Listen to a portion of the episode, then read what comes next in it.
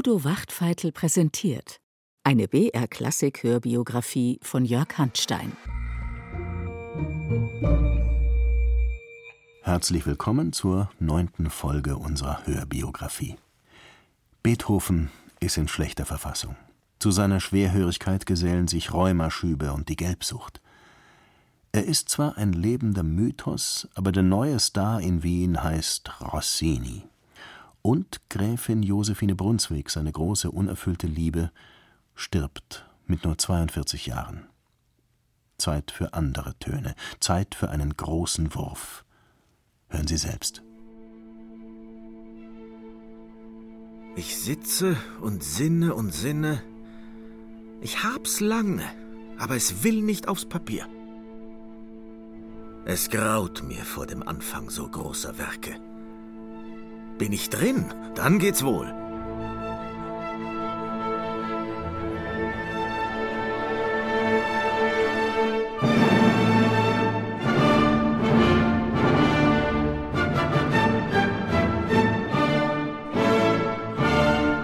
Im Sommer 1822 bekennt Beethoven einem Musikjournalisten, wie schwer ihm das Schreiben fällt.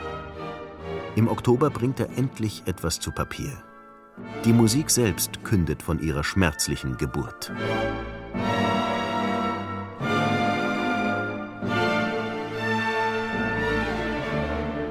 Am Anfang ist nur eine Quinte, ein Nichts, der leere Raum. Töne blitzen auf, ballen sich und formen eine mächtig ausbrechende Gestalt, die alles aus sich hervortreibt. Die Musik beginnt mit dem ehrfurchtgebietenden Schrecken eines Schöpfungsaktes. Darauf kann keine normale Symphonie mehr folgen.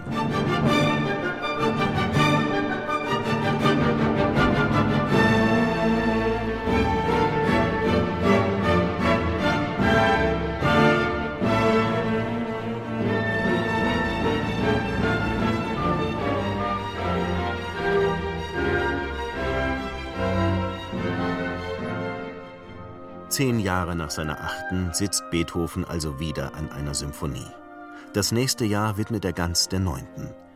Aber ihre Geschichte, die sonderbar mit Beethovens Leben verknüpft ist, reicht weiter zurück. Zum einen beginnt sie mit einem Brief aus London. Sein ehemaliger Schüler Ferdinand Ries vermittelt im Juni 1817 ein Angebot der Philharmonical Society. Erstens sollen Sie kommenden Winter hier in London sein. Zweitens sollen sie für die Philharmonische Gesellschaft zwei große Symphonien schreiben, die das Eigentum derselben bleiben sollen. Dafür soll Beethoven 300 Guineen bekommen. Seit Haydns Tagen ist bekannt, dass man mit Londoner Symphonien ein Vermögen machen kann. Sogleich schickt Beethoven seine Zusage. Möchte ich doch statt dieses Briefes selbst hinfliegen können. London, England, dort wollte er schon immer hin. Er würde ohne weiteres kommen, wäre da nicht seine unselige Krankheit. Wodurch ich viel mehr Wartung und Unkosten bedarf, besonders auf der Reise und in einem fremden Lande. Also verlangt er noch einmal 100 Guineen Spesen für einen Begleiter und einen Vorschuss von 150. Damit ich mich mit Wagen und anderen Vorrichtungen versehen kann. Derlei Zusatzforderungen will die Philharmonical Society dann doch nicht akzeptieren und so bleibt Beethoven den kommenden Winter daheim. Aber er hat schon ein paar Einfälle parat, so etwa zum Hauptthema des ersten Satzes. Die Tonart steht fest. Schon 1812 hatte er notiert Sinfonie in D-Moll. Wie so oft verwertet Beethoven Ideen und Motive, die seit Jahren zwischen seinen Zetteln und Skizzenbüchern schlummern.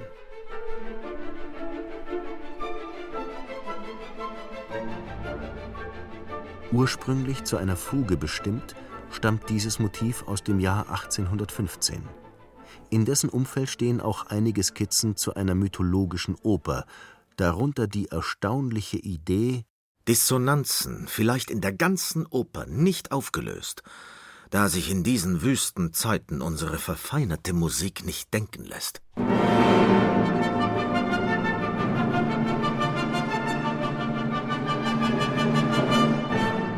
Diese Töne in einer ganzen Oper? Damit verschont Beethoven das Publikum dann doch. Die Dissonanzenoper bleibt unkomponiert. Aber er geht weiterhin mit den bestellten Symphonien schwanger. London läuft ja nicht weg. 1818 betreibt er wieder etwas Brainstorming. Frommer Gesang in einer Sinfonie in den alten Tonarten. Herr Gott, dich loben wir. Vielleicht so die ganze zweite Sinfonie charakterisiert, wo alsdann im letzten Stück oder schon im Adagio die Singstimmen eintreten. Adagio-Text, griechischer Mythos. Cantique ecclésiastique. Im Allegro Feier des Bacchus.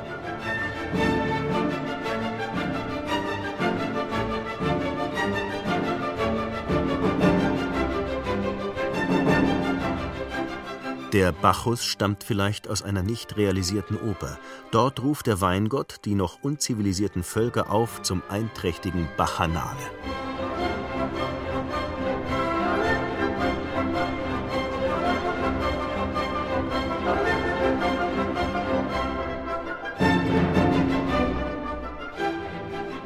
Das sind nun wirklich seltsame Ideen für eine Symphonie. Heidnisch und fromm, mit Singstimmen und Text. Damit steuert Beethoven keineswegs zielstrebig auf die Neunte zu. All die Geistesblitze, all die Motive und Melodiefetzen, die er heimträgt von Spaziergängen oder aus dem Wirtshaus, schwirren frei herum zwischen verschiedenen Vorhaben. Beethoven scheint sich buchstäblich zu verzetteln. Aber irgendwann laufen die Linien zusammen.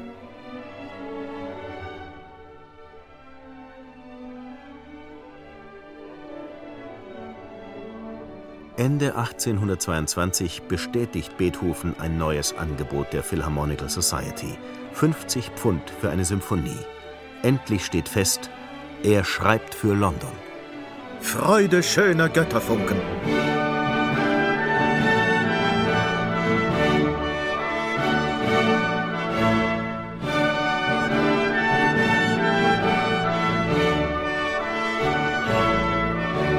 Mit dem ersten Satz geht es nun wohl. Und bald kommen Beethoven schon einige Ideen für ein gesungenes Finale, auch wenn er mit der Melodie noch ein wenig experimentiert. Freude schöner Götterfunken, Tochter aus Elysium. Damit reicht die Geschichte der Neunten weit zurück in Beethovens Leben.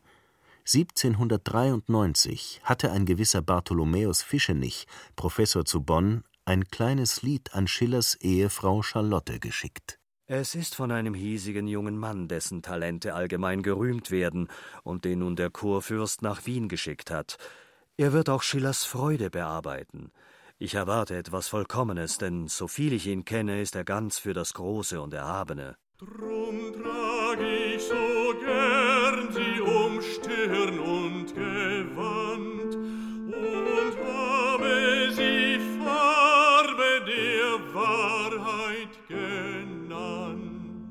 Die Komposition ist sehr gut. Ich verspreche mir viel von dem Künstler und freue mich, dass er die Freude komponiert. Solche Liedchen hatte der junge Beethoven aber nur auf Ersuchen von Damen verfertigt. Lieber ist ihm tatsächlich das Erhabene. Zu diesem Genre gehören auch seine größten Bonner Werke. Und wie es der Zufall will, enthält die damals entstandene Kantate für Kaiser Leopold sogar ein Zitat aus der Freude.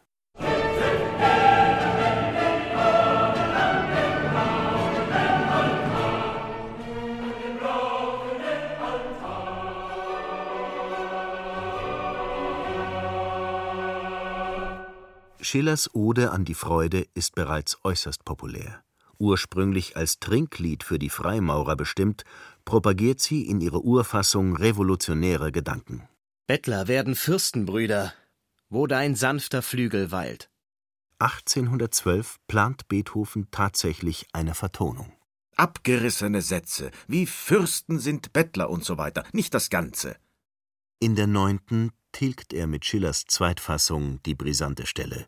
Und er wählt in der Tat nur abgerissene Passagen, denn nicht jede Strophe ist wirklich erhaben. Brüder, fliegt von euren Sitzen, wenn der volle Römer kreist. Lasst den Schaum zum Himmel spritzen, dieses Glas dem guten Geist. Wie die Allgemeine Musikalische Zeitung meldet, sind 1818 bereits unzählige Vertonungen erschienen. Und auch nicht eine hat befriedigt. Es wird auch keine. Das liegt am Gedicht und seiner Form. Hält sich der Komponist an das Gemeinsame aller Strophen, so wird er so allgemein, dass er hinter dem begeisterten Flug des Dichters weit zurückbleibt. Freude, schöne Götterfunken, Tochter aus Elysium,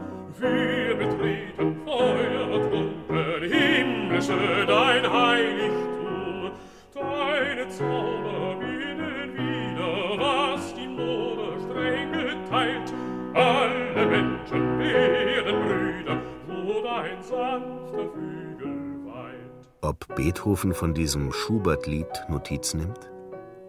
Auf jeden Fall ist ihm das Wagnis bewusst, einen so strapazierten Text zu vertonen, zudem in einer Symphonie. Und bewirkt der plötzliche Wechsel zur Vokalmusik nicht auch einen ästhetischen Bruch? Beethoven ringt lange um eine Lösung. Heute ist ein feierlicher Tag, meine Freunde. Dieser sei gefeiert mit Gesang. Mit diesen Worten soll der Sänger seinen Auftritt sozusagen legitimieren. Oder anders? Ich werde sehen, dass ich selbst euch etwas vorsinge. Alsdann stimmt nur nach. Oder ganz einfach? Lasst uns das Lied des unsterblichen Schiller singen. Wie peinlich. Das geht alles gar nicht. Erst nach einer Reihe derartiger Versuche kommt der erlösende Geistesblitz. Die eleganteste Brücke zwischen den Genres schlägt natürlich ein instrumentales Rezitativ.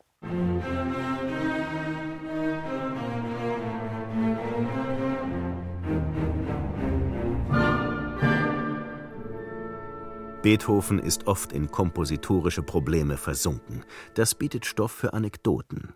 So erzählt man sich 1823 von Beethovens Sommeraufenthalt in Baden. Eine Frau aus seinem Stockwerk wollte auf den Abort gehen, fand ihn aber verschlossen. Sie wartete eine Viertelstunde, dann holte sie den Hausmeister. Es wurde nun stark angeklopft. Nu, nu, ich komme schon. Beethoven trat heraus, und an der Tür des Aborts fand man Linien mit Noten angefüllt.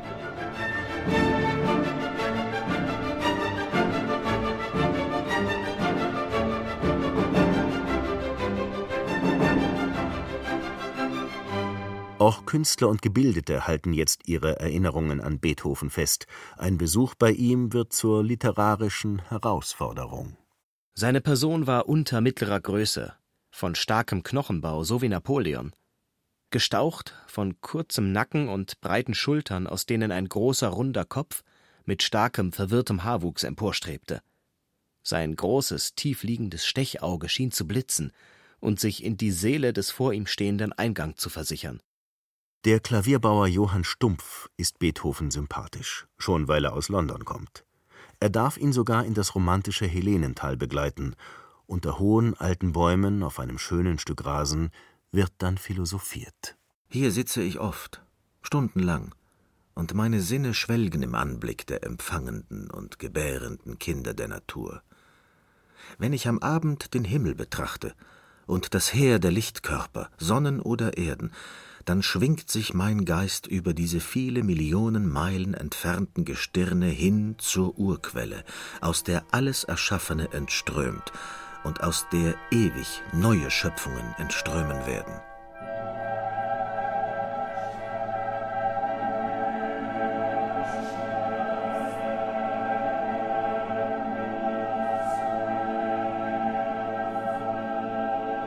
Beethoven hat diesen Gedanken aus der Naturgeschichte und Theorie des Himmels von Immanuel Kant. Noch über das unendliche Universum Giordano Brunos hinaus revolutioniert Kant das alte statische Weltbild. Die Schöpfung ist niemals vollendet.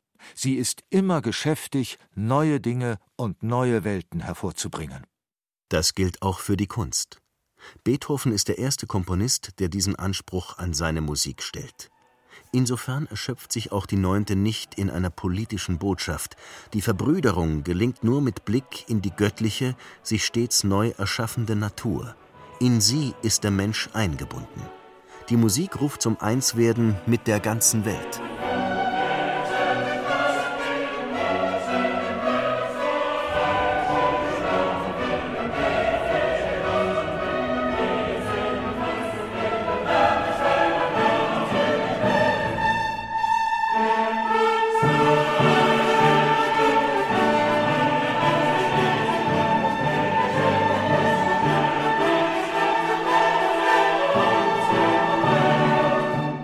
Das philosophische Gewicht von Beethovens Musik ist beträchtlich. Wie wird sie also bei den Wienern ankommen? Inzwischen hat sich der Geschmack sehr gewandelt. Ja, ja, so ist's, ihr Wiener. Rossini und Konsorten, die sind eure Helden. Von mir wollt ihr nichts mehr. Rossini, Rossini geht euch über alles. Beethoven selbst ist ziemlich skeptisch. Sollte er die Neunte nicht lieber in Berlin uraufführen? Aber er hat noch immer seine Fans. Wir wissen, dass in dem Kranze ihrer herrlichen Sinfonien eine neue Blume glänzt. Und so unterschreiben sie im Februar 1824 eine Liste, die Beethoven zu einem Konzert bewegen soll. Wie sehr er sich ziert, zeigt auch ein Gespräch mit der Sängerin Caroline Unger. Sie haben zu wenig Selbstvertrauen. Haben die Huldigungen der ganzen Welt Sie nicht ein wenig stolzer gemacht? Können Sie nicht daran glauben, dass man sich sehnt, Sie in neuen Werken anzubeten? O Halsstarrigkeit! Beethoven lässt sich gerne überreden. Zumal er Unger und ihre Kollegin Henriette Sonntag die Solopartien anvertrauen möchte. Er hat sie seit ihrem ersten Besuch in sein Herz geschlossen. Da sie mir durchaus die Hände küssen wollten und recht hübsch waren, so trug ich ihnen lieber an, meinen Mund zu küssen. Küssen, küssen, küssen wollt ich sie, jedoch sie sprach, sie würde schreien, sie würde schreien, sie würde schreien, sie würde schreien. Die beiden schönen Hexen, wie Beethoven die jungen Opernstars nennt, haben allerdings Probleme mit ihren Partien. Anton Schindler, sein selbsternannter Sekretär, weiß genau Bescheid. Die italienische Gurgelei hat beide vom rechten Wege abgebracht. Die Sonntag sagt, sie habe im Leben sowas Schweres nicht gesungen. Änderungen, wie sie in der Oper gängig sind, kommen natürlich nicht in Frage. Nun, dann müssen wir uns halt im Namen Gottes weiter plagen.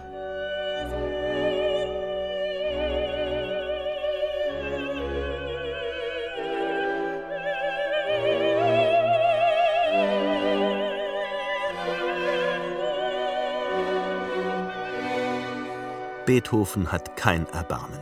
Er besteht sogar darauf, mit seinen Solistinnen zu trinken. Die Sonntag hat sich letzt Nacht 15 Mal übergeben. Die Unger hat das Gegenteil davon bekommen. Beide Schönen empfehlen sich und bitten in Zukunft um gesünderen Wein. Vor dem großen Ereignis steht eine Menge Aufregung. Bis zuletzt ist zu befürchten, dass die Aufführung von Teilen der Missa Solemnis verboten wird.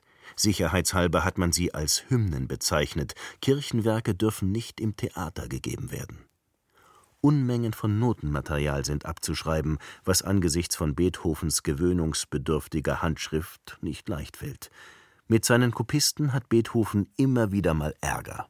Dummer Kerl, Schreibsudler, korrigieren Sie Ihre Fehler, dies schickt sich besser, als mich belehren zu wollen. Denn das ist gerade, als wenn die Sau die Minerva lehren wollte. Die musikalische Leitung teilen sich Kapellmeister Michael Umlauf und Ignaz Schupanzig als Konzertmeister. Dass Beethoven seinen guten alten Falstaff mit dieser Aufgabe betraut, wurmt Schindler. Wie die Konversationshefte zeigen, würde er gern die erste Geige im ganzen Unternehmen spielen. Falstaff hat guten Willen, ist aber nicht fähig. Zu dick und träge. Wenn Schindler nicht wäre, könnte das Konzert gar nicht gegeben werden. Milord ist heut allzu weise und giftig. Sein Wams aber hat die Weinsucht. Schindler vergisst, dass er zwei Maß Wein allein gesoffen hat. O Freunde,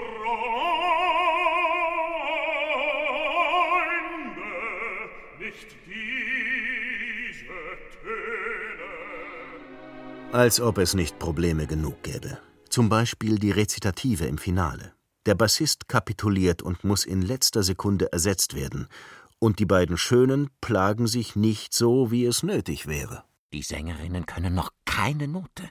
Manchmal möchte Beethoven am liebsten aufgeben. Sein Neffe muss ihn dann wieder aufmuntern. Es ist schon deswegen gut, dass eine Akademie ist, damit du doch siehst, wie die Menschen begeistert sein werden. Freude, Freude, Freude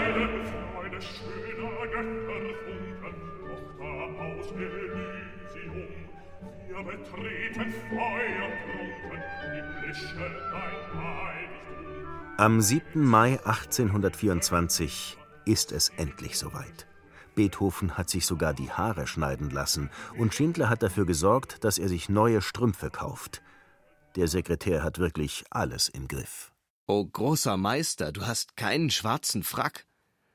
Der Grüne muss es also auch tun. Das Theater ist ohnehin dunkel. Da sieht niemand, dass er grün ist.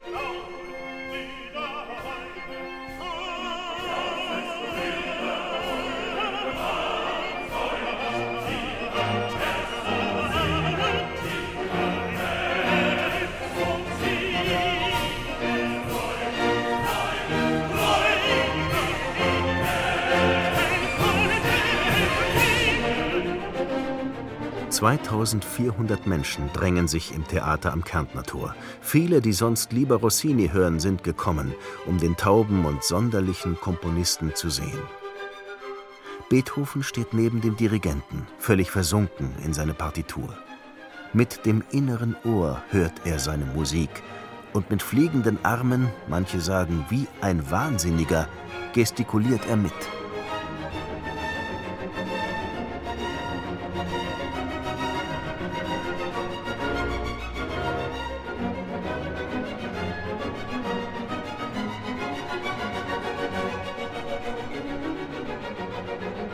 Beethoven bemerkt nicht einmal, wie der Beifall ausbricht. Er wendet sich erst dem Publikum zu, als ihn Caroline Unger am Frack zupft. Schindler erstattet Bericht. Viermal stürmte das Volk los. Als das Parkett zum fünften Mal das Beifallrufen anfing, schrie der Polizeikommissar Ruhe. Zuletzt wurde Vivat gerufen.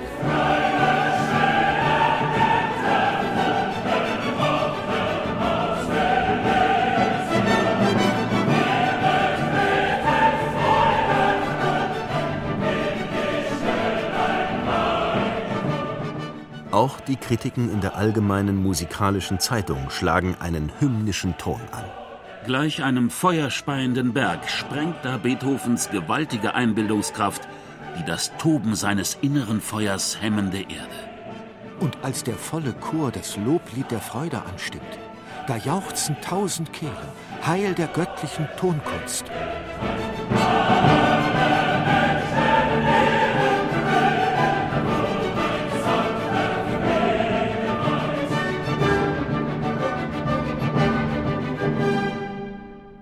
Beethoven ist nicht ganz zufrieden mit dem Konzert. Nach Abzug der Unkosten bleiben ihm erbärmliche 420 Gulden. Beim Diner mit seinen Mitstreitern rastet er aus. Der Theaterdirektor habe ihn betrogen und Schindler habe mitgemacht. Ich bitte Sie als ehrlicher Mensch. War ich allein nicht Ursache, dass diese großen Werke zur Aufführung kamen? Also Gott befohlen. Adieu, adieu. Der arme Teufel kann nichts dafür. Er ist wirklich unschuldig. Zuletzt verlassen auch Schupanzig und Umlauf den Tisch. Den absurden Vorwurf nimmt Beethoven zurück, bleibt aber misstrauisch gegen Schindler. Überhaupt habe ich eine gewisse Furcht vor Ihnen, dass mir einmal ein großes Unglück durch Sie bevorsteht. Der Neunten bleibt das Glück nicht treu. Die Wiener verlieren nach der ersten Sensation das Interesse. In London, wo der Text auf Italienisch gesungen wird, klagt man über ihre schreckliche Länge, und die deutschen Kritiker mäkeln bald auch. So trägt die Hauptmelodie nicht das geringste von Schillers hohem Geist in sich und verträgt sich weit eher mit einem gemeinen Weinrausch als mit dem begeisterten Schwunge jenes Dichters.